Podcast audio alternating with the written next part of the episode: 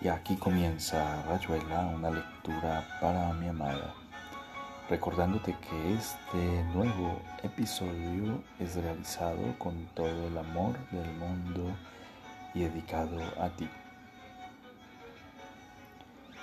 Continuaremos con la lectura de uno de los textos de Julio Cortázar llamado 62 Modelo para Armar. Espero te guste. Te amo, te amo, te amo, mi dulce desconocida. Continuamos con la lectura de 62 Modelo para Armar del escritor Julio Cortázar. El tamaño de la factura. Yumin, dijo mi paredro, pero de que hubiera podido acusarse Marratz, decime un poco.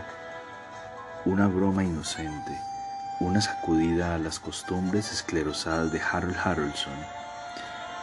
Fíjate que Scotland Yard no tenía nada contra nosotros, como no fuera un miedo pánico, es decir, metafísico y luminoso. Se daban cuenta de que éramos capaces de hacer algo más grande que aquello no había sido más que un ensayo, como el de este con su afeitadora eléctrica Siempre habrá un inspector Carruthers detrás de la puerta de los poetas, hermano, y la gorda que no viene con la jangada. Nos vamos a quedar sin cigarrillos en pleno tramonto. Encendamos una hoguera, propuso Polanco, y fabriquemos una bandera con la camiseta de Calaca, que incurre en ellas. A diferencia de otros, creo en la higiene, dijo Calaca. A mí la camisa me gusta sentirla contra la piel, dijo Polanco. Es algo que me refresca el alma. Qué historia, che. Todo salió tan mal en el fondo. Hasta el motor me está fallando. Tengo que reconocer que es demasiado poderoso para la eslora. ¿Ustedes no me ayudarían a construir una embarcación más pesada, digamos una especie de trirreme?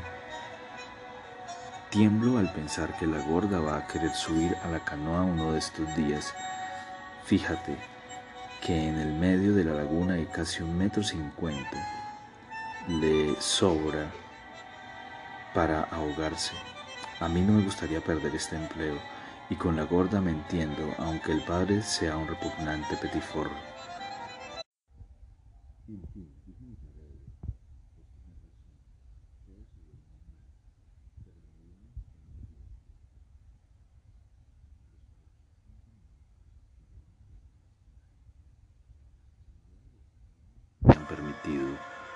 Algunas evoluciones más bien modestas, es decir, que Polanco se había pasado a la piedra donde antes se sentaba Calac, y éste había preferido instalarse en una especie de embudo rocoso que había sido el primer refugio de mi paredro, tirado ahora en el suelo y etruscamente apoyado en un codo.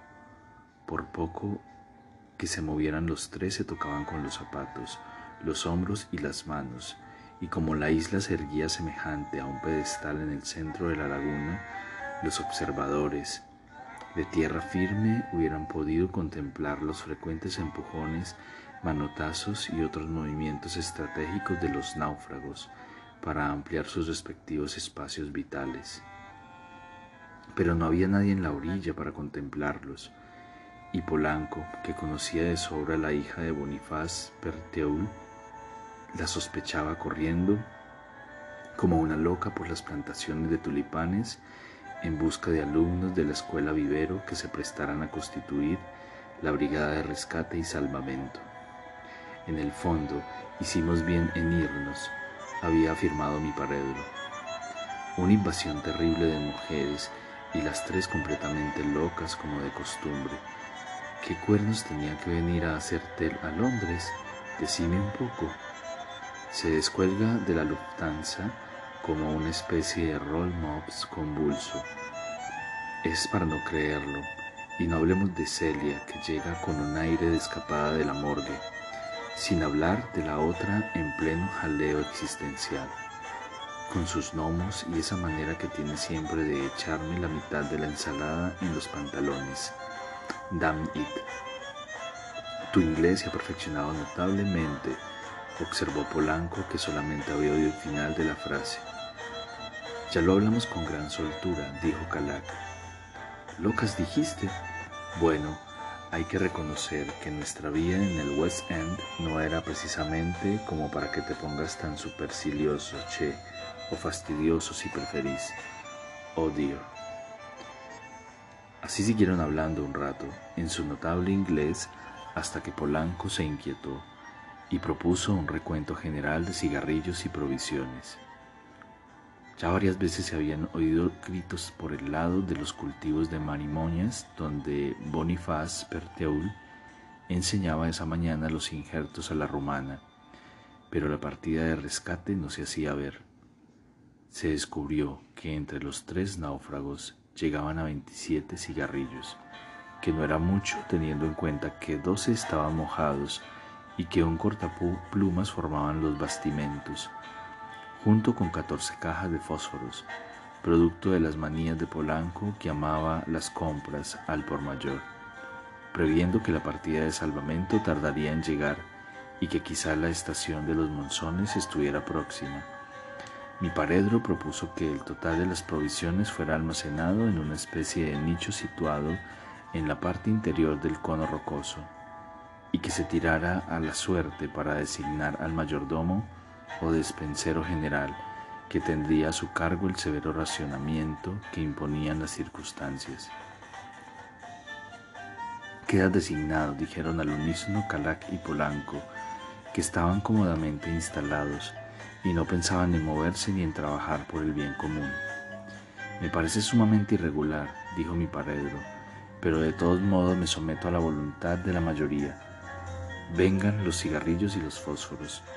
Vos no te olvides del cortaplumas. Será mejor que cada uno conserve su reloj pulsera por la cuestión de la cuerda. Hace pensar en el capitán Cook, dijo Calac con sincera admiración. En Bougainville, che, dijo Polanco, a vos te bastan unas cuantas semanas en el extranjero para perder todo sentimiento patriótico.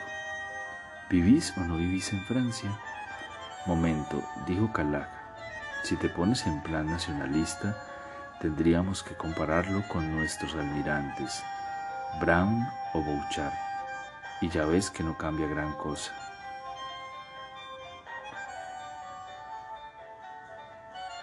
Convendría montar guardia de noche, dijo mi paredro.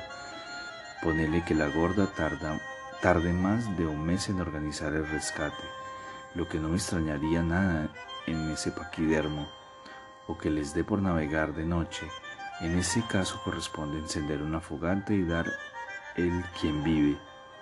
Hablando de paquidermos, usted es un rinoceronte peludo, dijo Polanco ofendido. Más respeto y disciplina, mandó mi paredro. Ustedes me nombraron jefe y ahora se aguantan como es de rigor en estos casos. Siguió una vivaz polémica sobre los rinocerontes, los almirantes argentinos, la jerarquía y temas conexos cortada de tanto en tanto por la equitativa distribución de cigarrillos y fósforos, reclinado en la suave pendiente del embudo rocoso.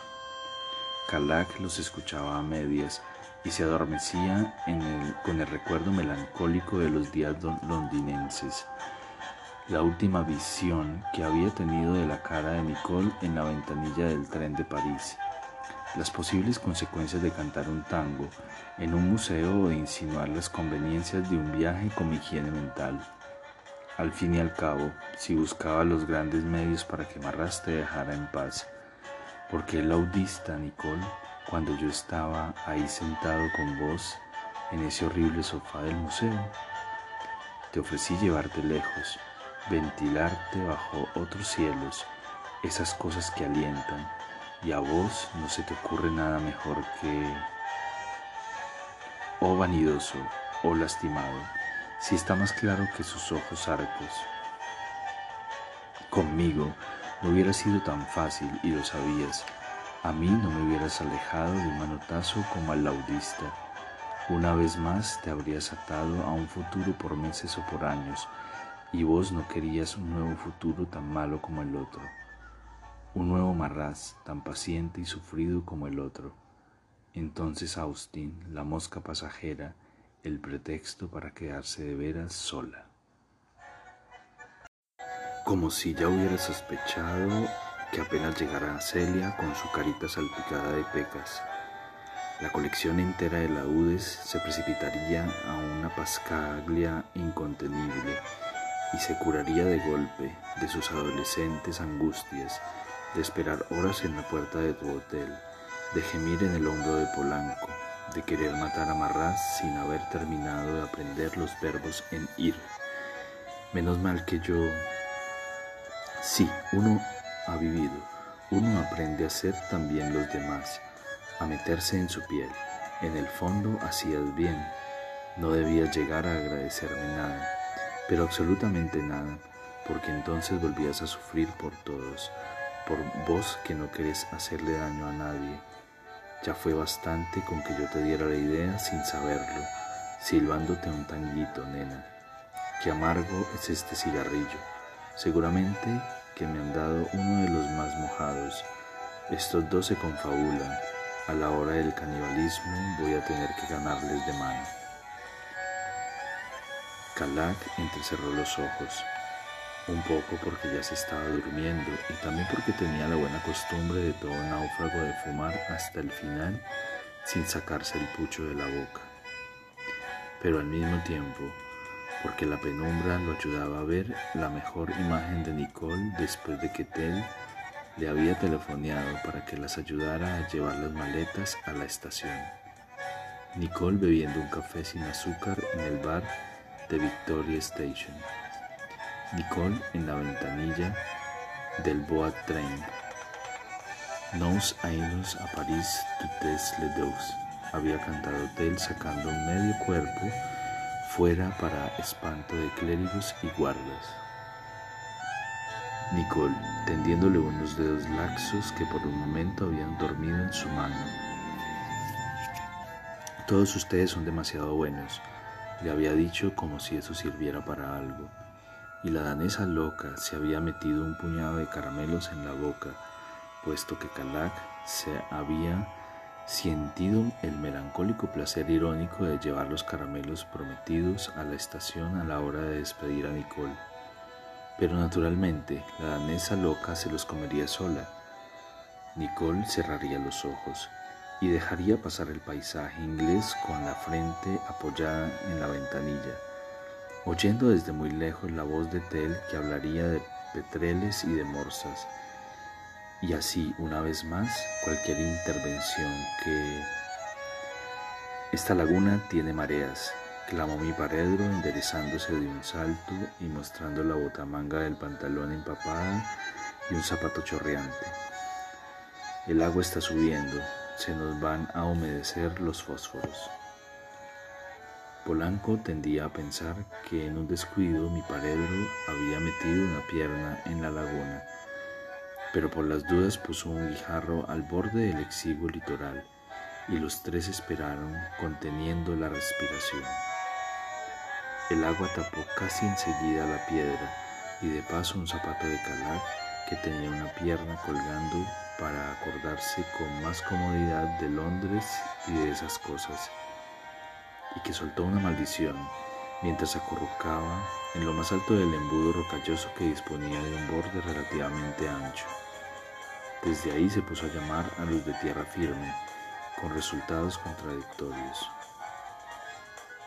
Pues varios alumnos de corta edad aparecieron bruscamente en el sector, donde terminaban los sembrados de tulipanes negros, y se quedaron estupefactos mirando a los náufragos mientras un alumno de piernas ya peludas se hacía presente al borde de los canteros de marimonias y en el mismo momento en que alelados y expectantes se ponía las manos en la cintura y se doblaba hasta el suelo en un ataque tan violento de risa que se hubiera podido creer que estaba llorando a gritos, tras de lo cual hizo una señal conminatoria a los más chicos, y todos ellos desaparecieron con la misma rapidez con que habían llegado.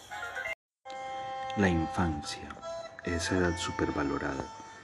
Gruñó Carla que ya veía el momento en que los otros náufragos iban a disputarle el embudo rocalloso y temblaba por sus pantalones. Naturalmente, tu gorda estará comiendo salame en algún rincón, completamente olvidada de nuestro predicamento. Carajo. Lo mejor va a ser ir caminando hasta la orilla y secarnos en el café del pueblo, donde recuerdo que hay un ron muy indicado para casos de naufragio. Está loco, dijo Polanco indignado. De aquí a la orilla hay un por lo menos cinco metros. No vas a pretender que los caminemos y las hidras y las sanguijuelas y las fosas submarinas. Este que se, que se cree que soy el comandante Cousteau. Vos tenés la culpa de todo, dijo mi paredro. Con lo bien que estábamos entre las flores, tenías que venir a complicarnos con tu famosa turbina. Y ahora esta laguna donde hay unas mareas terribles. Nunca oí hablar de un fenómeno parecido. Habría que escribir una comunicación al, al, al almirantazgo. A lo mejor nos borran de la lista negra y un día podemos volver a ese pub de Chancery Lane, a donde íbamos con Marras. Ya no me interesa volver a Londres, dijo Calac. Tener razón, es tan húmedo, pero ya que estamos, ¿a vos no te parece rara esa invasión de las mujeres a nuestro falansterio? Nicole, vaya y pase. La pobre casi no contaba porque se la veía tampoco con sus gnomos y esas cosas. Y de golpe se aparecen las otras dos y en menos de tres días entre ellas y el inspector Carroters nos hacen la vida imposible. Unas que llegan y el otro que quiere que nos vayamos. Decime si eso era vida. Si te fijas bien, dijo Polanco, Tel estuvo acertada en venir. Por lo menos se hizo cargo de Nicole y la sacó del pozo con esa manera estruendosa que ella tiene. Lo que es nosotros no hubiéramos servido para baby sisters, como decimos en Chelsea. De acuerdo, pero ¿qué me decís de la otra? ¿Qué cuernos tenía que venir a hacer en Londres? Fue como una conjuración, hermano. Nos caían de todos lados como perros cósmicos. Oh Celia, dijo desapegadamente mi paredro, a su edad se va y se viene. No era por nosotros que vino, o vino a buscar consuelo, pero por pura costumbre. Vaya a saber qué le pasaba. Habrá que preguntárselo al audista, que ya estará bien informado. Decime un poco, ¿vos ves lo que yo estoy viendo? ¿O han empezado las alucinaciones clásicas en estas circunstancias? Semejantes tetas no caben en ninguna alucinación, dijo Calac. Es la gorda, idéntica a Stanley con su afán. ¿Qué les dije? irradió Polanco entusiasmado. Miseset, vos, en vez de sacar a relucir sobrenombres íntimos, harías mejor en gritarle que sos el doctor Livingston antes de que cambie de idea, aconsejó mi paredro. Che, pero hasta traen una soga y una especie de bañadera. Va a ser un rescate, padre. Help, help. ¿No te das cuenta de que no entiende inglés? dijo Polanco. Mira qué abnegación. Aprecias si sos capaz. Se ha venido con todos los alumnos. Yo estoy conmovido. Déjame subir al embudo, le dijo mansamente mi paredro a Calac. No hay lugar más que para uno, observó Calar. Es que se me está mojando las medias. Aquí te podrías resfriar. He comprobado que sopla un viento considerable. Por supuesto, la nueva situación está provocando grandes cambios de ideas, mientras en la orilla la hija de Boniface Pertul, rodeada de los alumnos del vivero escuela, aprestaba confusamente una serie de implementos y se agitaba de una manera poco propicia para favorecer la adopción de medidas prácticas, nada dispuestos a malograr las operaciones de salvamento, mezclando instrucciones continentales con otras provenientes de la isla. Los náufragos fingieron una indiferencia estoica y siguieron hablando de sus cosas. Polanco había empezado por hacer una referencia marginal a la decisión que habían tomado los tres luego de la visita del inspector Carruthers y consistente en no dejar sola a Celia en Londres puesto que la solidaridad solo podía manifestarse con ella después de la partida más o menos brusca de Marraz, Nicole y Tel. Y aquí termina Rayuela, una lectura para mi amada. Espero este episodio haya sido de tu agrado. Te amo, te amo con todo mi ser y todo mi corazón.